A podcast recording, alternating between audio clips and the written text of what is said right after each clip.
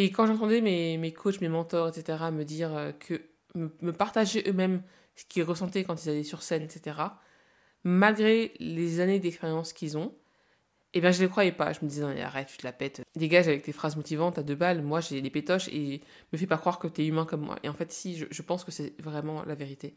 J'avais vraiment, vraiment, vraiment les pétoches. Hello et bienvenue sur le podcast Si je peux, tu peux. Moi, c'est Molima. Je suis une ex-people pleaser, dépendante affective et disons-le franchement, angoissée de la vie. Mais j'ai décidé d'oser assumer pleinement ma part d'ombre et ma part de lumière. J'ai 35 ans, deux enfants, mille passions. J'ai quatre reconversions pro dans les pattes et dans ce podcast, et bien justement, je te parlerai de tout ça. Je te donne rendez-vous tous les vendredis pour des épisodes solo ou en interview, pour ta dose d'authenticité, de coaching et une petite piqûre de rappel parce qu'il est vraiment grand temps que tu te rappelles qui tu es, bordel. Bonne écoute. Et coucou, comme tu peux le voir dans l'épisode d'aujourd'hui, on va parler d'un sujet qui me passionne. Comment vaincre ses peurs et ses angoisses. C'est quelque chose que je fais au quotidien et du coup je te partage ici trois stratégies que je mets en place quasi quotidiennement pour réussir à me rappeler de pourquoi je fais les choses en fait et pourquoi je choisis de vivre une vie si possible libérée de mes peurs, de mes angoisses.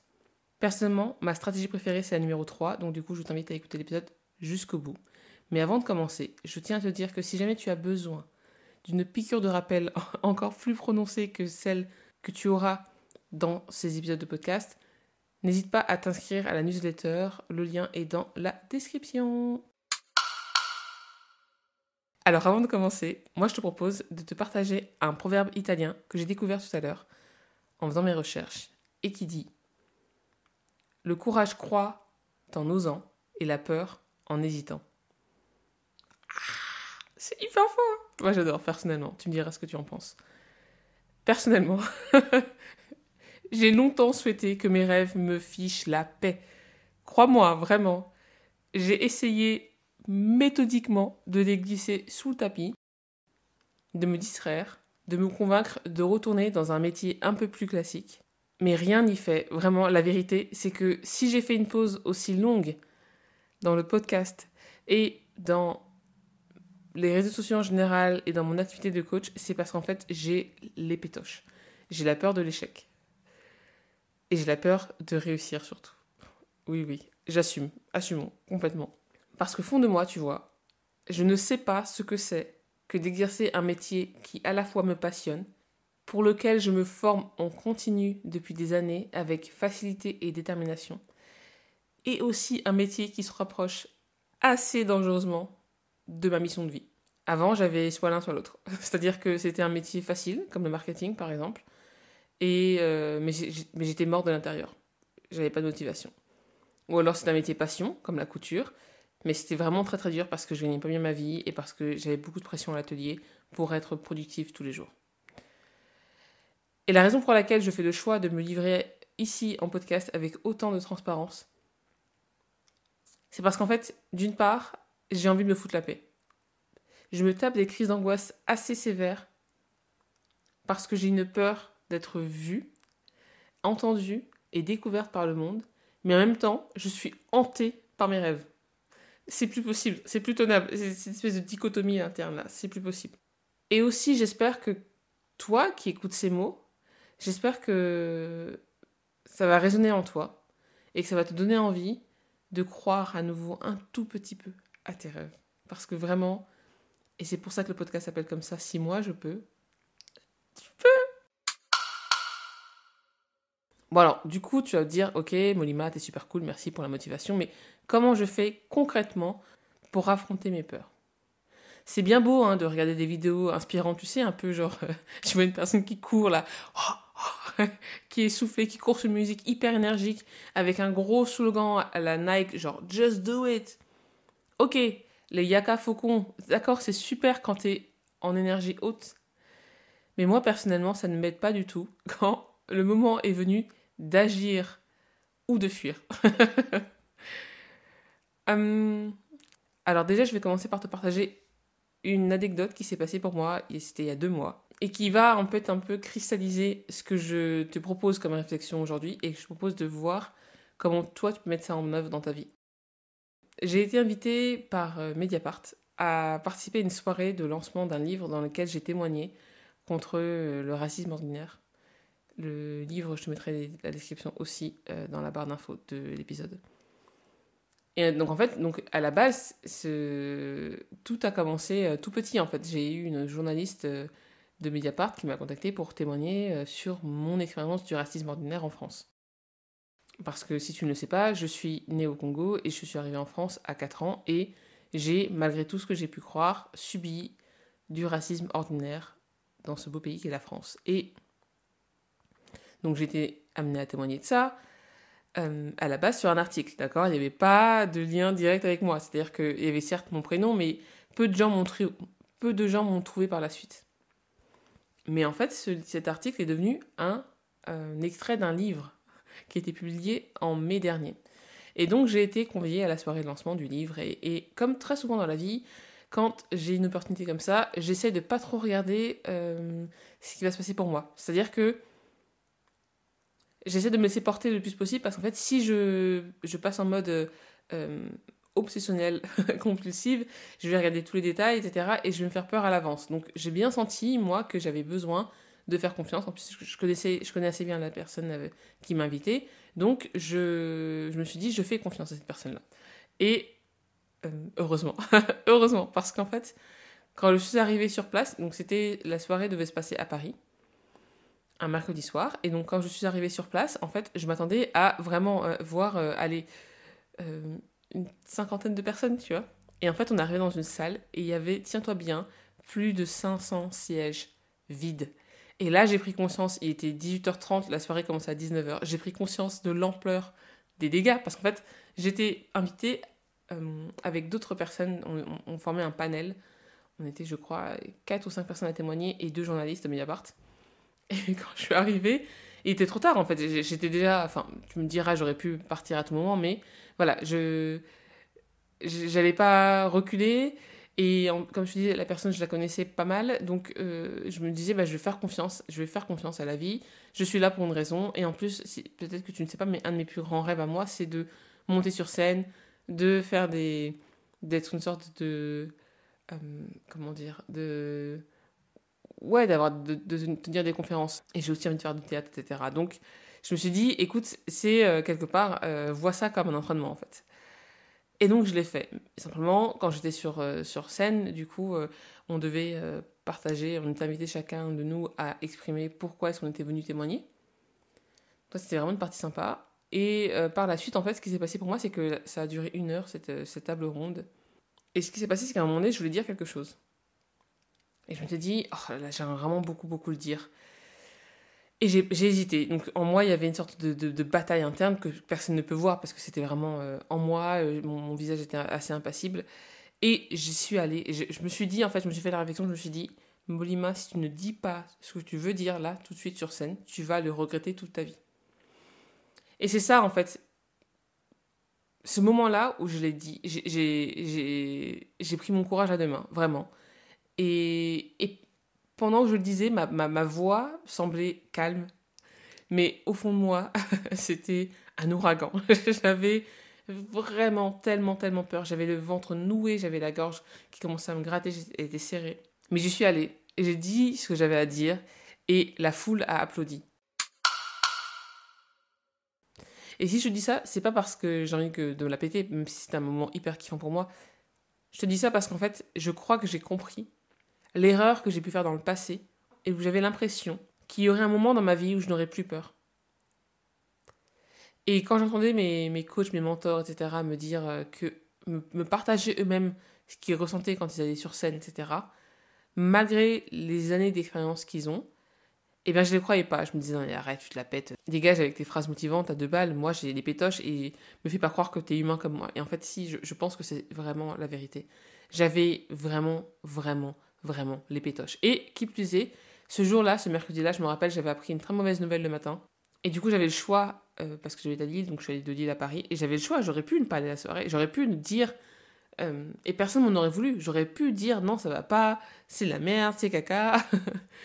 je vais rester dans mon coin. Et le fait d'y être allé malgré tout et de m'être connecté, et là, je vais te spoiler le premier point, ma première stratégie, de m'être connecté à ma joie, à la joie que je ressens quand je partage des idées qui m'animent, quand je partage une de mes passions, quand je partage des sujets qui vraiment me touchent profondément, comme par exemple sur ce podcast, eh bien, j'arrive à surmonter ma peur. Ça me fait penser en fait au, livre de, Charles Pépin qui s'appelle La confiance en soi, une philosophie. Et en fait, dans ce livre-là, euh, il décortique en fait les différentes formes que peuvent prendre la confiance en soi. Et dans une partie du livre, en fait, il va, il propose l'idée que quand on trouve quelque chose de fondamentalement beau, comme par exemple un paysage, un tableau, une, œuvre d'art, eh bien en fait on est en plein dans la confiance en soi parce que on est un peu comme si on était euh, ancré dans notre croyance que ce qu'on voit est beau. Et du coup, je trouve que quand tu euh, utilises cette euh, idée-là pour ce qui est de la joie, personnellement, moi, ça m'aide beaucoup à me dire, est-ce que j'ai peur, oui ou non? En général, j'ai tout le temps des pitoches. J'ai tout le temps peur. Mais est-ce que ça m'apporte de la joie? Est-ce que ça me fait plaisir? Est-ce que il y a une part de moi qui est heureuse de faire ça malgré la peur? Et quand la réponse est oui, en général, j'arrive à me concentrer dessus et à y aller malgré ta peur. Ma deuxième stratégie, c'est de penser à la Moniba du futur à plus ou moins long terme selon euh, l'enjeu hein, de ce qui se passe. Je me demande souvent si... Parce qu'encore une fois, j'ai toujours le choix. Je peux toujours, toujours, toujours renoncer, me cacher, euh, éviter. Tu vois, je, pense qu'il n'y a, pas de... Il a pas de point à la clé. Hein. C'est ma philosophie de vie, bien sûr, mais pour moi, euh, il y a juste des opportunités qui passent et tu les saisis ou pas, tu vois. Et du coup, je me demande souvent, est-ce que la moi du futur va regretter de faire ou de ne pas faire ça? Tu vois, typiquement la soirée Mediapart, donc je te disais, j'avais du boulot le mercredi matin, j'avais reçu une mauvaise nouvelle le mercredi, j'allais rentrer, ça allait me faire rentrer très tard chez moi, genre, je crois que je suis rentrée chez moi à minuit ou une heure du matin. Et j'avais euh, la fac, parce qu'en ce moment je vais à la fac euh, pour apprendre, euh, pour me former au métier de l'accompagnement. Et j'avais tellement d'excuses, franchement, j'aurais pu hein, dire à, la personne, écoute, désolé, merci pour l'invitation, c'est un honneur, etc. Blablabla. Mais je me suis dit non. Monima du futur, elle va vraiment regretter d'être restée dans son canapé. Et je me suis du coup imaginé ce qui serait le pire, le mieux, je ne sais pas. Est-ce que ce serait rester chez moi bien au chaud dans mon canapé et regarder des TikTok, parce que c'est ce que je fais parfois.